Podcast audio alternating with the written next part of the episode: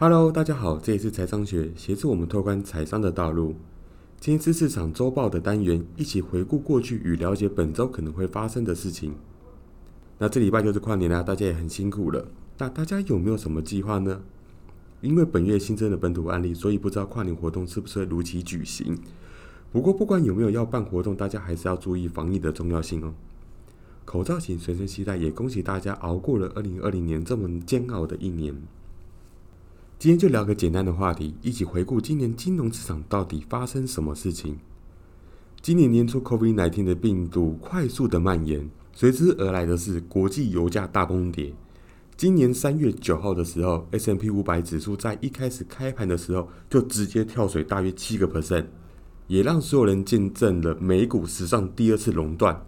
当时的恐慌指数 FIS 飙升约五十 percent 左右。整个资本市场就形成二零二零年黑色星期一这样的恐慌潮。这边我补充一下，第一次的黑色星期一，在一九八七年十月十九号星期一的股灾事故发生在香港，向西传播到欧洲，在其他市场已经持续大幅的下滑之后，最后袭击到美国。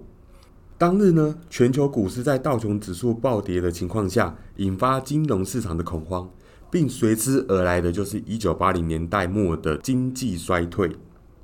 那也自一九八八年推出熔断机制之后，美股史上首次触发熔断的回溯到二十三年前。当时主要是受到亚洲金融风暴影响。然而，光是今年三月，美股在短短不到十天就触发了史上五次熔断当中的四次。先讲一下疫情的开始。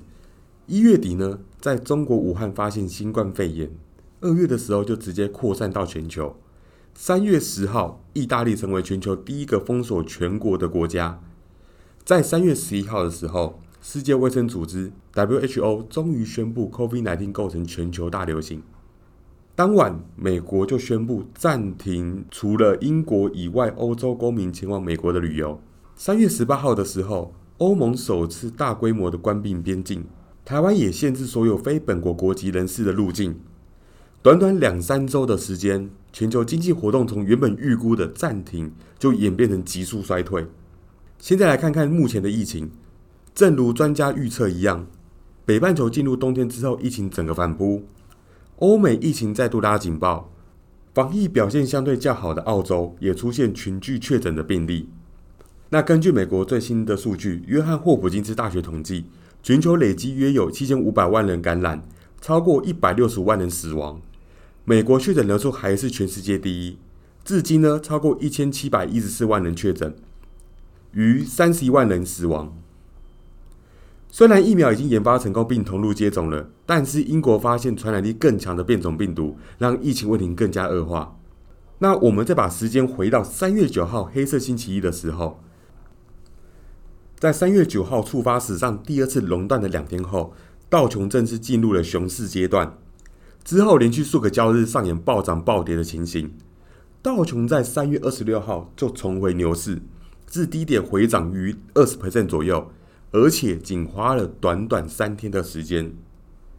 那么，为了要挽回疫情对经济的影响，美国联准会今年祭出前所未有超宽松货币政策，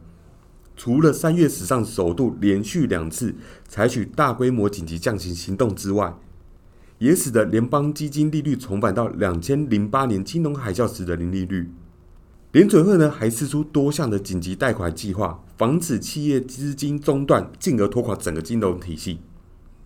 在美国联准会采取各项宽松政策中，与以往很大不同地方在于，它推出了规模更大而且更多样化的紧急贷款计划。救援的目标在对于个人、企业主、州还有地方政府的援助。这边我举个例子，费德呢在六月宣布启动中小企业贷款计划，向规模较大但是无法获得薪资保障计划协助的企业提供贷款，帮助度过疫情的难关。虽然前阵子美国财政部长要求费德归还尚未动用的资金，方便做更好的运用，但是在十二月二十七号的时候，经过总统签署正式通过二点三兆美元的支出计划。当然，其中也包括九千亿美元的纾困方案，也希望美国的经济能够得到改善。明年拜登政府上任后，外界也将持续关注新任财政部长耶伦的政策方向。这也是我相信美元会持续走弱的原因。除了疫情以外，引爆全球崩盘的导火线，我认为就是国际油价暴跌的关系。今年四月二十号的时候，西德州原油五月的期货结算价收盘报每一桶负三十七点六三美元，跌幅高达三百 percent，这也是历史上首次见到的负值。由于这只负油价的黑天鹅造成投资者严重的亏损，触发罕见的股市熔断。我们如果再看看当时的情形，其实会发现，五月西德州期货合约到期日前出现跳水的行情。是因为当时新冠疫情导致全球需求巨减、供需失衡的情况下，油价已经来到非常低的水位，加上储油区出现严重满载的问题。对于期货的投资者，他们发现自己已经无法转送 WTI 的合约，也没有预定要在库欣区原油交付的储存地点指定交货并存放，因为短时间要找到存放这么大量原油的场所根本不可能存在。原油呢，就从资产变成了负债，多头不论如何都要先平仓，造成史无前例的负油价的结果。可是，在油价这么便宜的时候，反而推升了电动车的产业。除了 Tesla 成功纳入 S&P 五百指数以外，这个消息也使电动车类股成为投机分子的炒股名单当中。不论是资金、政策或是基本面，电动车绝对是未来的主流。特斯拉在今年财报真的是超乎华尔街的预期，更有机会达成全年五十万辆的交车目标。特斯拉呢，股价今年真的是一飞冲天呐，那累计上涨高达六百六十五 percent。那么电动车小鹏、还有 Neo、还有利理想电动车概念股也同时享受到特斯拉的光环。许多政府也相继停售燃油车的计划，代表着电动车正式成为市场的主流。那么，根据瑞银 UBS 的分析师 p o 的预告，最大电动车市场中国电动车的渗透率将自二零二五年的二十 percent 直接攀升到二零三年的五十 percent。除了电动车以外，我想大家最有感觉的应该就是这家工作了。这次的疫情使得原本就有未来趋势又有潜力的公司加速进化的发展，很多科技业都已经转用在家上班了，也就是 work from home。当远距离工作模式经历一段的时间，使得公司的营运成本开始降低，而且产能提升，导致部分的科技巨头干脆永久宣布 work from home，例如 Facebook、Twitter。那么还是有一些的企业是采用混合的方式，像是 Microsoft 还有 Google，因为员工需要把家里打造成办公环境，许多的企业都在这时候脱颖而出，例如视讯会议平台 Zoom。今年股价也是暴涨五百个 percent，直接杠上会议软体的霸主思科。在今年，很多人在家的时间也变得更多了，在工作之余，居家娱乐的需求也大幅增加。这也使得流串媒体与设备增加更多的用户，例如 Netflix、Disney，还有苹果的 Apple TV。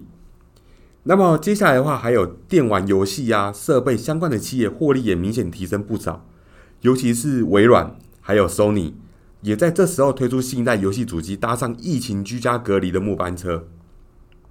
至于前阵子十一月三号的时候，是四年一度美国总统和国会的选举，川普任内美国经济成长其实是非常的亮眼，道琼呢从两万涨到三万点，但是一场疫情的爆发。凸显川普对于疫情的阻挡是明显不足的，导致这一次是败选的主因。十二月十四号，选举人团在各州正式投票，拜登呢直接横扫六大摇摆州，拿下超过两百七十张选举人票，确定当选美国第四十八任总统。川普在各州也发动选举诉讼，但是也接连被驳回了。国会选举部分。民主党确定继续掌管众议院过半的席次，不过共和党席次也增加了。参议院呢，则要看一月的乔治亚州两个席次的最后选举结果，才能确定共和党是否能够保持过半的优势。国会能否是由两党分治呢？将决定未来的市场走向。如果共和党继续掌管参院的话，那它将限制民主党推动增税。然而，如果是民主党拿下参议院的话，虽然会通过更大规模的纾困方案，但企业也会面临增加税收的问题。至于最后，就是大家目前所关心的疫苗情况。川普政府其实在今年五月就发起了神速行动，诉求是年底前要催生出疫苗，并使美国人开始接种。首先抵达这个终点是辉瑞还有百泰，在公布临床实验阶段有达到九十五的有效性以上呢。英国于十二月二号的时候成为全球第一个施打辉瑞疫苗的国家，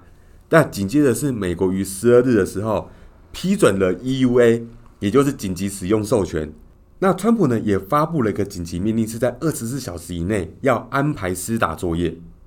美国食品药物管理局 FDA 又于十八日批准莫德纳的疫苗，